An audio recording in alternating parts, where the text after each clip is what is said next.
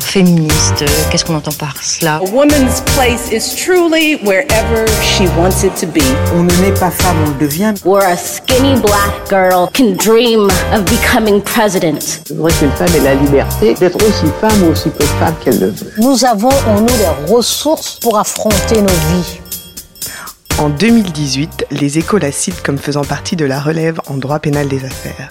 Elle est associée du cabinet de Jean-Pierre Versini-Campinqui. Elle a tout appris de son menteur qui dit aujourd'hui que l'élève aurait même dépassé le maître. C'est une machine de travail. Elle est l'avocate de grands dirigeants dans des dossiers de fraude financière complexes. Plus récemment, elle est devenue l'avocate de personnalités accusées dans des affaires liées au mouvement MeToo. Elle défend notamment Christophe Rougia contre l'actrice féministe engagée Adèle Haenel. Nous recevons aujourd'hui pour la journée de la femme, dans notre podcast Avocat Génération Entrepreneur, Fanny Collin, l'infatigable. Bonjour Fanny. Bonjour à vous. Bonjour Fanny. Alors Fanny, on commence toutes euh, nos interviews par euh, la même question. Est-ce que tu dirais que tu es féministe? Alors oui, je dirais que je suis féministe, mais il faut qu'on s'entende sur le terme. Moi, je suis féministe dans le sens où euh, je prône une égalité entre l'homme et la femme. En revanche, je ne me reconnais pas du tout dans ce nouveau féminisme, le néo-féminisme guerrier, euh, comme a pu l'appeler très justement Elisabeth Berninter, euh, qui prendrait en réalité la guerre des sexes. C'est-à-dire que pour que le féminisme puisse exister aujourd'hui, on a le sentiment euh, que l'homme est l'adversaire et qu'il faudrait le détruire pour pouvoir, en tant que femme, se faire une place. Donc ce mouvement-là, euh, j'y adhère absolument pas. Moi, je pense que ce qu'il faut euh, prôner, c'est l'égalité, notamment l'égalité salariale d'ailleurs, à compétences égales, et qu'il n'y ait pas de discrimination entre les hommes et les femmes à raison de leur sexe. Donc un féminisme très classique en réalité, mais qui me semble être le, le, le bon féminisme. Et est-ce que tu considères qu'être une femme a, a pu être un avantage pour traiter certains de tes dossiers ou au contraire un frein euh, vis-à-vis de certains de tes clients? Alors, je crois pas. Je crois que euh, de la même manière que les anges n'ont pas de sexe, les avocats n'en ont pas non plus. Euh, D'ailleurs, on porte tous la même robe euh, qui ne nous distingue pas. Euh, je pense pas qu'être une femme soit euh, dans des dossiers un avantage ou un frein. Euh, je pense que l'essentiel est d'être compétent, et d'être rigoureux, et d'être à l'écoute. Euh, et que, contrairement à certains clichés, les hommes peuvent faire preuve euh, d'émotion, de sensibilité, et une femme peut aussi faire le coup de force, le coup de poing, et faire entendre sa voix. Mais ça, c'est donc ton, ton ressenti. Mais est-ce que toi, en tant qu'avocate, tu as déjà été victime de sexisme? Eh bien, euh, non, non, je ne crois pas. Euh, je ne crois pas avoir jamais fait l'objet d'une discrimination parce que j'étais une femme.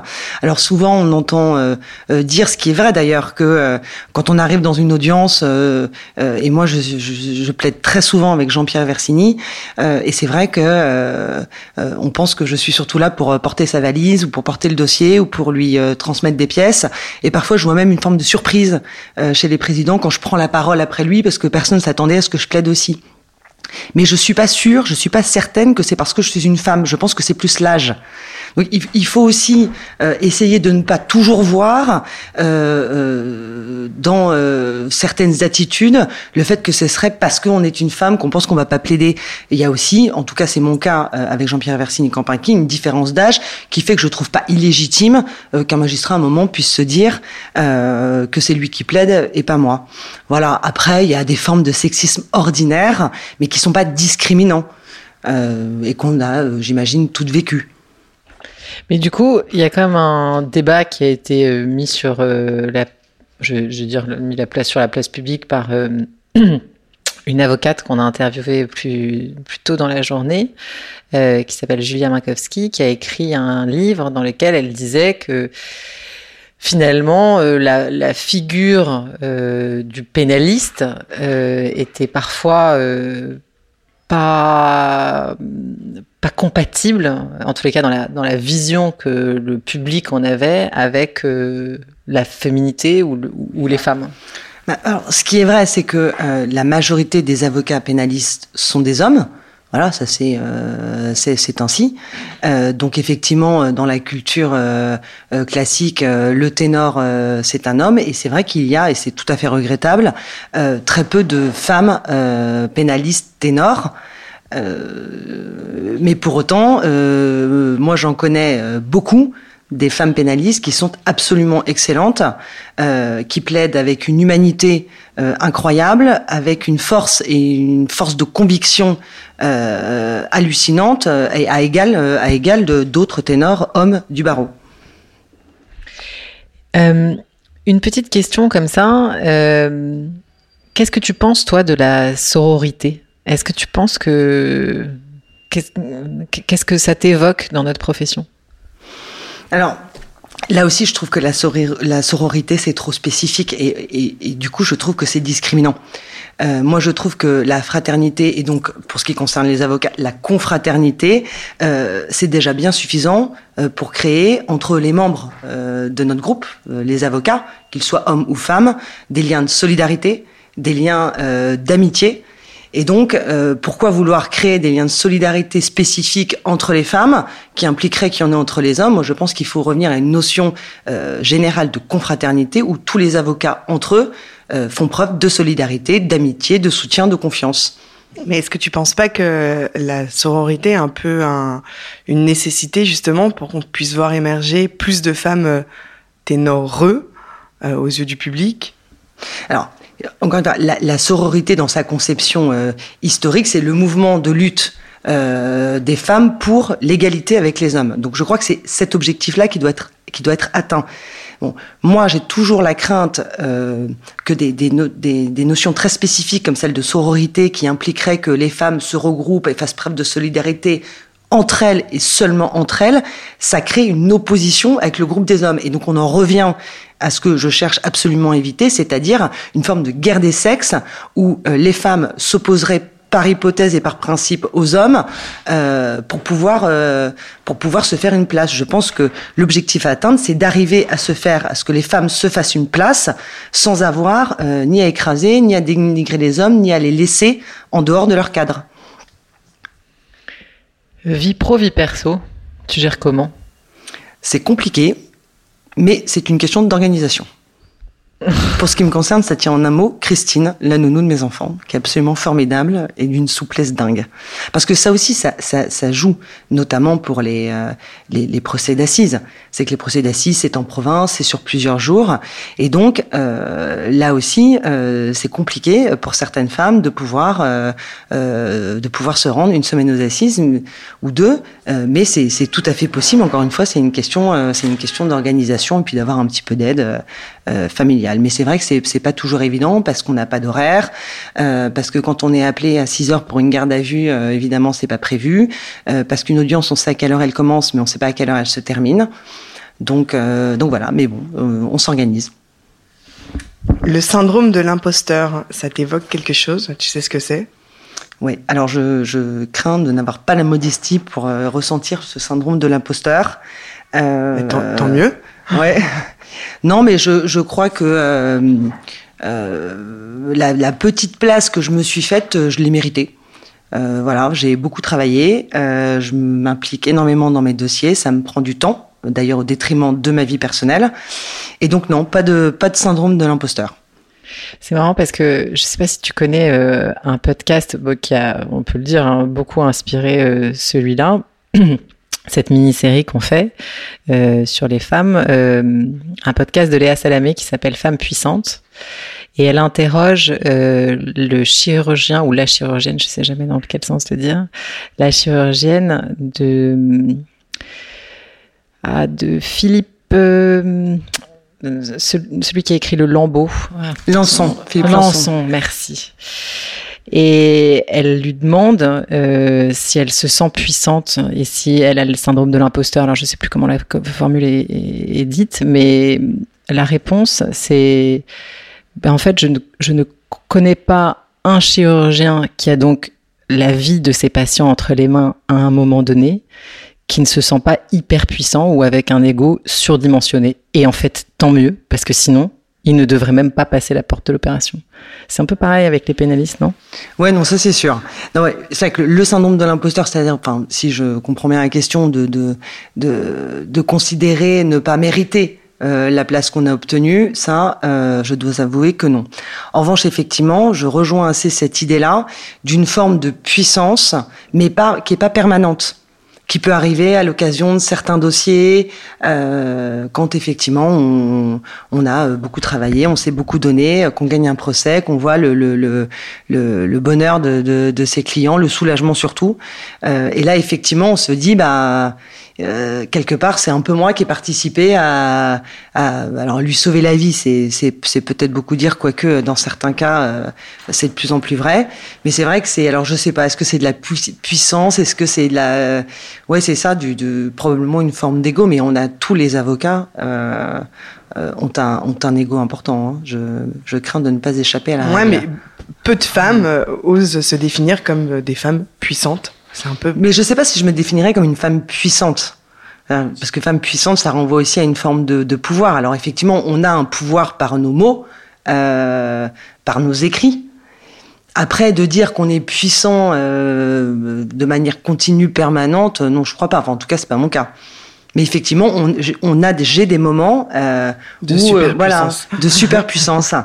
Non, mais un Quand truc, tu ton costume, quelque chose qui te porte quelque chose qui te porte. Euh, le moment où après euh, les deux premières phrases d'une plaidoirie, tu, tu pars euh, et, et, voilà. Et là, t'es es emporté par quelque chose et tu as ce sentiment que euh, tu vas nécessairement convaincre euh, le tribunal, la cour, parce que parce que tu, tu, le vis quoi, tu, avec tes tripes.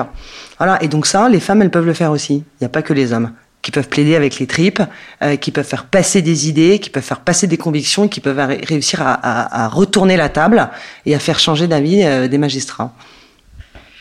La question d'après, euh, qui rejoignait donc la femme puissante, c'était est-ce que tu te considérais comme une femme puissante? Mais je pense qu'on a quand même qu'on a quand même répondu à la question. En revanche, ce qui m'intéresse, c'est est-ce que tu penses que tu es ambitieuse?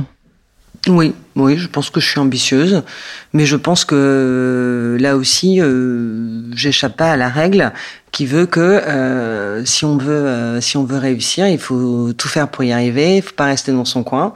Donc oui, euh, j'ai envie de travailler sur des beaux dossiers pour les bons clients, sur des problématiques juridiques qui m'intéressent. donc oui, c'est une forme d'ambition que je que j'assume complètement. Alors là, on va passer à une question euh, qui va te, parler euh, particulièrement, euh, puisque comme on l'a dit en introduction, tu défends des accusés dans le mouvement MeToo. Alors, en tant qu'avocate, que femme, qu'est-ce que ça t'évoque le mouvement MeToo?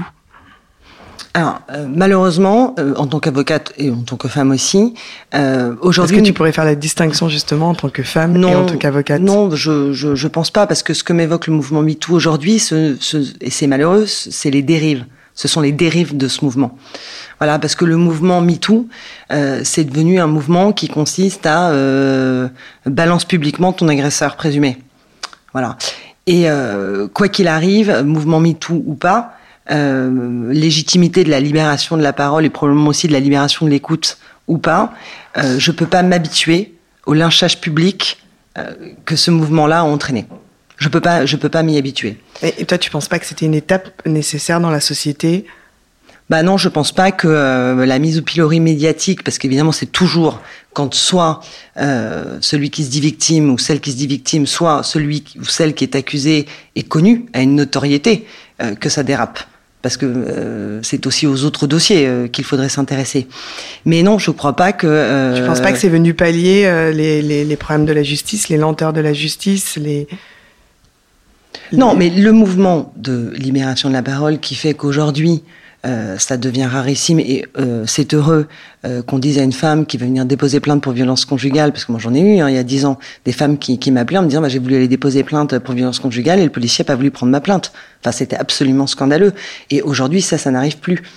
Mais je suis pas certaine que le lynchage public euh, qu'entraînent euh, ces mouvements de balance euh, euh ton porc, balance ton boss, balance le mec connu, ça, ça, ça, a aidé. Mais est-ce que toi, dans, dans, dans ton cas, enfin dans, dans, parce que comme tu, comme on l'a dit, tu défends donc des accusés de MeToo, je vais dire, est-ce que derrière ça, t'as causé des, des problèmes avec d'autres clients, d'autres clientes euh, qui, qui t'auraient fait ce reproche euh, de, de... Non, aucun.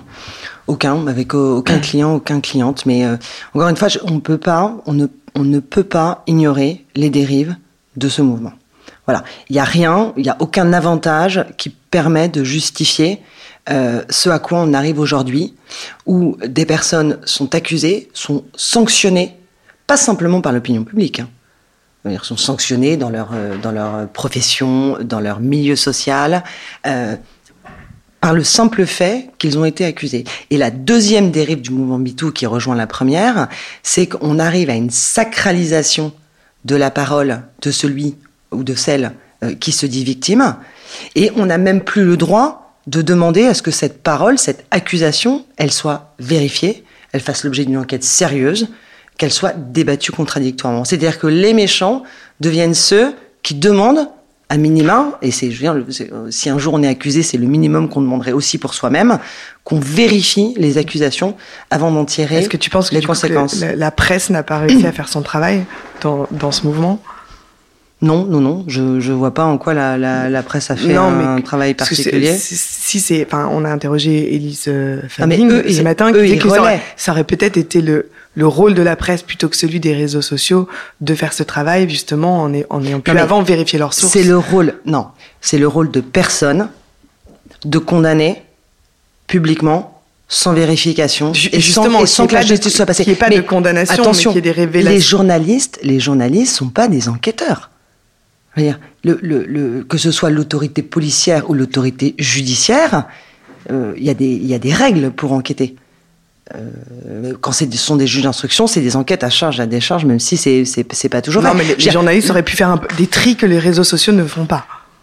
Voilà, il y a Bah un non, tri, un tri de vérification de source, Oui, un mais tri de encore une fois, le journaliste est pas euh, apte à faire ce tri-là. Il y a que la justice qui peut le faire. Donc, on, on a beau le tourner dans tous les sens, on ne peut pas, on ne peut pas éluder le recours à, à la justice, à l'autorité judiciaire. Voilà. Sinon, c'est la guerre civile. Parce que si on commence à sacraliser euh, la parole de l'accusateur ou de l'accusatrice, mais qu'il s'agisse euh, d'agression sexuelle, de viol ou de n'importe quelle autre infraction, je veux dire, c'est la- guerre civile. Donc, parce que je dis que j'ai été agressé sexuel- sexuellement sans vérification, c'est vrai, je tue moralement, euh, je tue socialement, je tue professionnellement celui que j'accuse. Parce que je dis que le patron a piqué dans la caisse, eh ben, on vire le patron sans aucune vérification. Ben, on comprend tous que si on agit de cette manière-là, je veux dire, c'est- la guerre civile. Donc la justice est un rempart indispensable.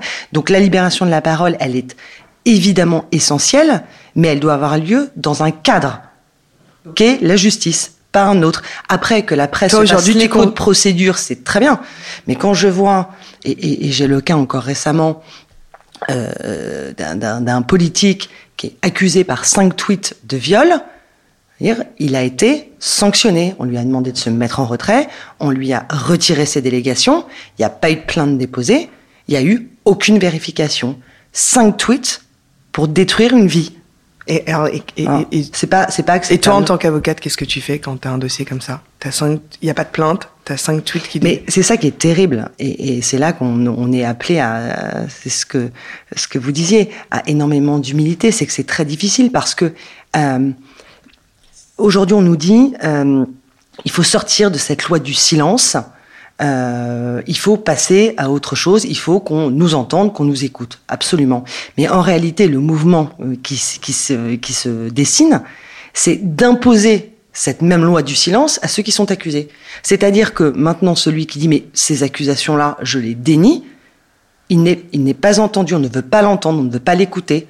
Et c'est quasiment une nouvelle agression qu'il infligerait à celui qui se prétend victime, d'en plus avoir l'outrecuidance euh, de contester les Ah, accusations. et tu- Toi, concrètement, tu leur conseilles quoi? De tweeter en retour De, de Bah, porter ça- plainte pour diffamation ça, ça, dé- de- ça, dé- ça dépend des dossiers. Ça dépend des dossiers, mais effectivement, euh, ça peut être euh, d'engager une action en diffamation quand l'accusation est publique et que la personne accusée elle-même euh, est une personnalité publique, euh, bah, de dire euh, ce qu'elle a à dire si elle le souhaite, mais, mais sans Mais quoi entrer qu'il arrive, il est les condamné, il est condamné d'emblée.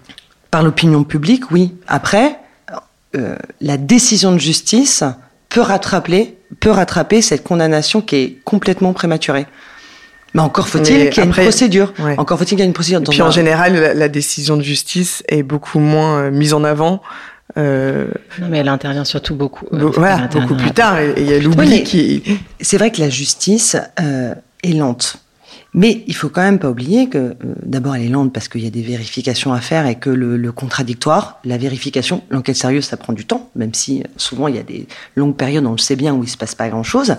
Et puis après, le temps judiciaire, euh, il, est parfois utile pour plus de sérénité, parce que si on jugeait les gens euh, dans les dans les dix jours euh, qui suivent euh, une campagne médiatique ou après une accusation publique, les, les, les, ceux qui sont accusés se font mais menacer, injurier sur les réseaux, ailleurs, pris à partie dans la rue. Je suis pas sûre qu'on puisse rendre dans un temps si court et dans un mouvement comme ça d'émotion une justice sereine et objective. Donc parfois le temps judiciaire, il peut avoir du bon il peut avoir du bon. Moi, je, comprends ce que tu dis. Après, c'est vrai que j'arrive pas à me rendre compte dans quelle mesure, en fait, la justice n'a pas suffisamment écouté et que du coup, le réseau social ou le tribunal médiatique s'est fait l'écho d'une lame de fond que la justice n'avait pas réussi à mais c'est pas endiguer, c'est-à-dire c'est plus de dire la justice n'avait pas servi son son propos et n'avait pas servi le justiciable, il n'avait pas été suffisamment écouté.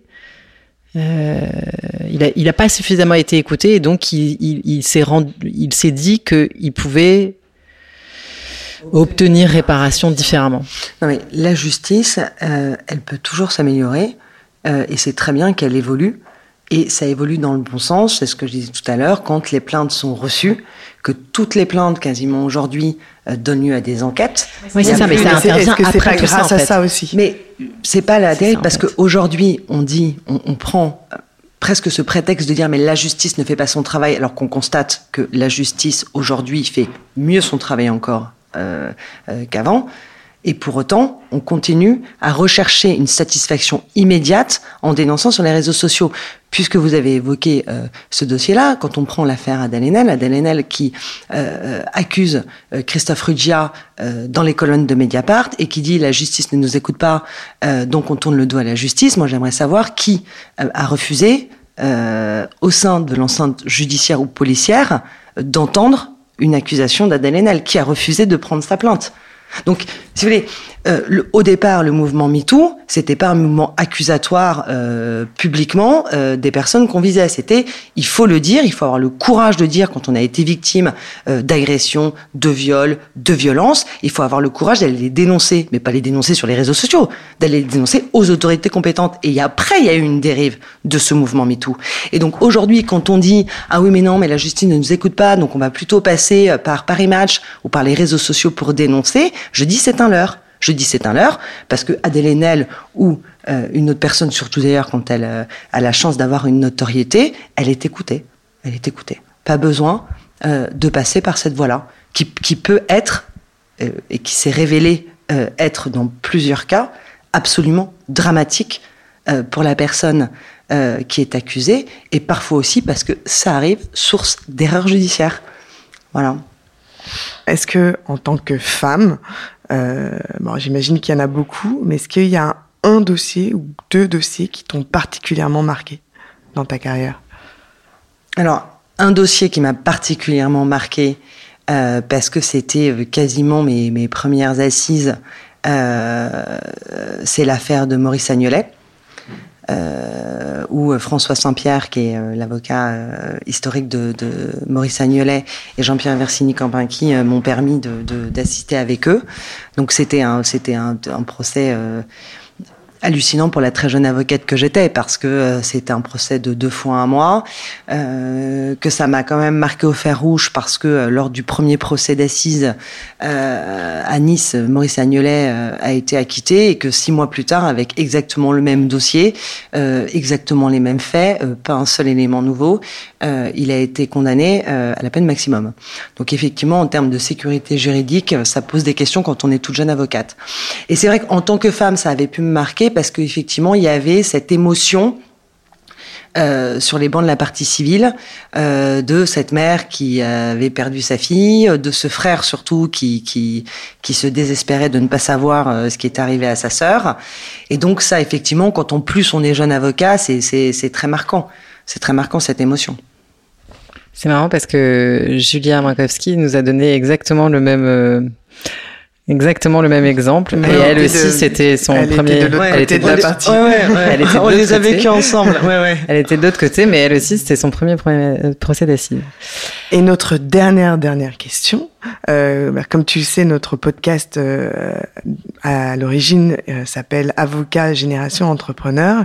Et donc on va te demander est-ce que tu te sens euh, avocate entrepreneur bah oui, nécessairement, parce que euh, on a un cabinet, des collaborateurs, qu'on essaie de faire évoluer euh, le cabinet, de se diversifier, de voilà, de de faire bouger les choses et de pas rester euh, de pas rester statique. Donc il y avait il y a une notion effectivement d'entrepreneuriat, de vouloir développer les choses, les faire bouger, faire évoluer dans le bon sens, euh, s'agrandir, euh, aller vers de nouveaux horizons. Donc ouais, dans ce sens-là, je suis avocat bah, entrepreneur. Merci, eh bien, merci Fanny pour cette interview. Au revoir. Merci beaucoup, au revoir. Ce podcast a pour ambition de réveiller l'avocat entrepreneur qui sommeille en vous. Alors si vous avez envie d'oser, contactez-nous, nous vous accompagnerons dans votre projet. Si vous voulez nous suivre et nous soutenir, abonnez-vous au podcast Génération Avocat Entrepreneur, disponible sur l'ensemble des plateformes d'écoute. N'hésitez pas à le noter 5 étoiles et à en parler autour de vous. Vous pouvez nous retrouver sur nos réseaux sociaux, Charlotte Hugon, fondatrice de Votre Bien Dévoué, et Audrey Chemouli, fondatrice de Chemouli, profession libérale. À très vite pour un nouvel épisode de Génération Avocat Entrepreneur.